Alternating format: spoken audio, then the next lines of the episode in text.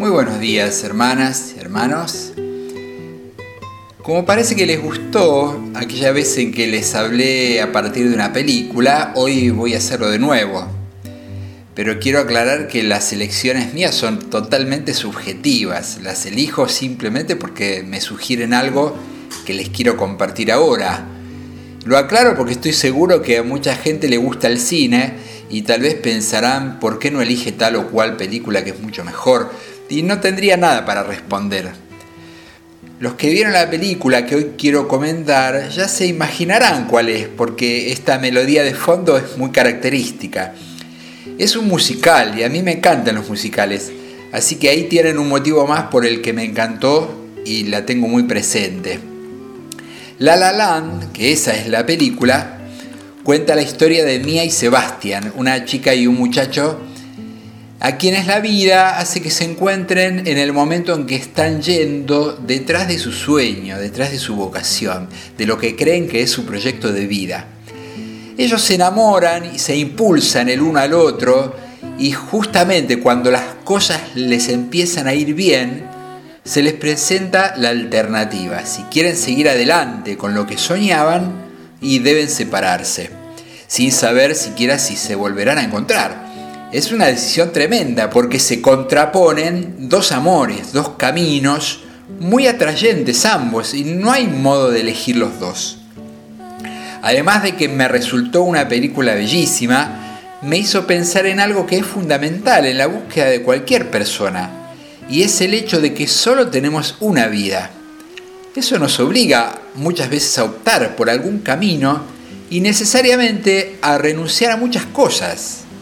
Recuerdo cuando yo estaba por entrar al seminario, algunos pensaban, primero tendrías que ponerte de novio, probar otras cosas, conocer un poco más la vida, tenía 19 años. Yo para mí pensaba, ¿y por qué tiene que ser eso lo primero? ¿por qué no voy a intentar primero el camino de consagrarme todo a Jesús? Total, si no es lo mío, puedo dar marcha atrás. Y ahora, a la distancia, veo que en ese primero, en esa prioridad, está el secreto de una vocación.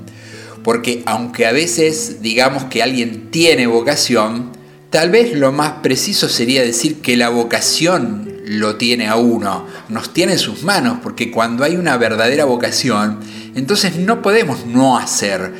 Hay algo muy profundo, difícil de explicar con palabras, que nos dice, este es el camino. Algo así habrán sentido los apóstoles cuando dejaron todo por Jesús.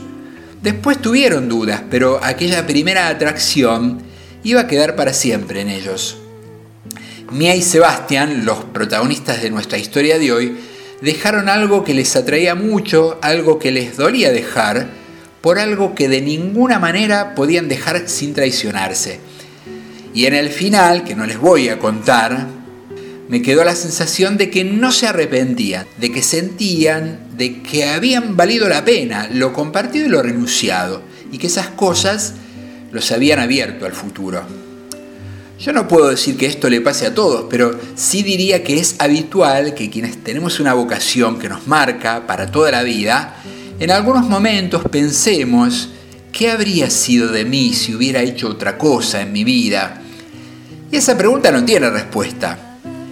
No digo que no pueda haber casos en que uno se replantee toda la vida, pero me parece que en general esos momentos, más que momentos de duda, son momentos de relanzamiento, como nuevas llamadas, invitaciones a entregarnos más a fondo en el camino.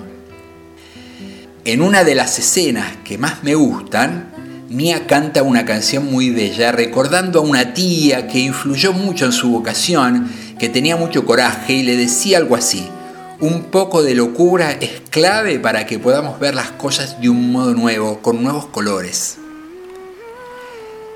Cualquiera sea nuestra vocación, pidamos la gracia de vivirla plenamente, tratando de ver la vida así, con nuevos colores y haciendo de los momentos difíciles ocasión para crecer en la entrega y en la fidelidad.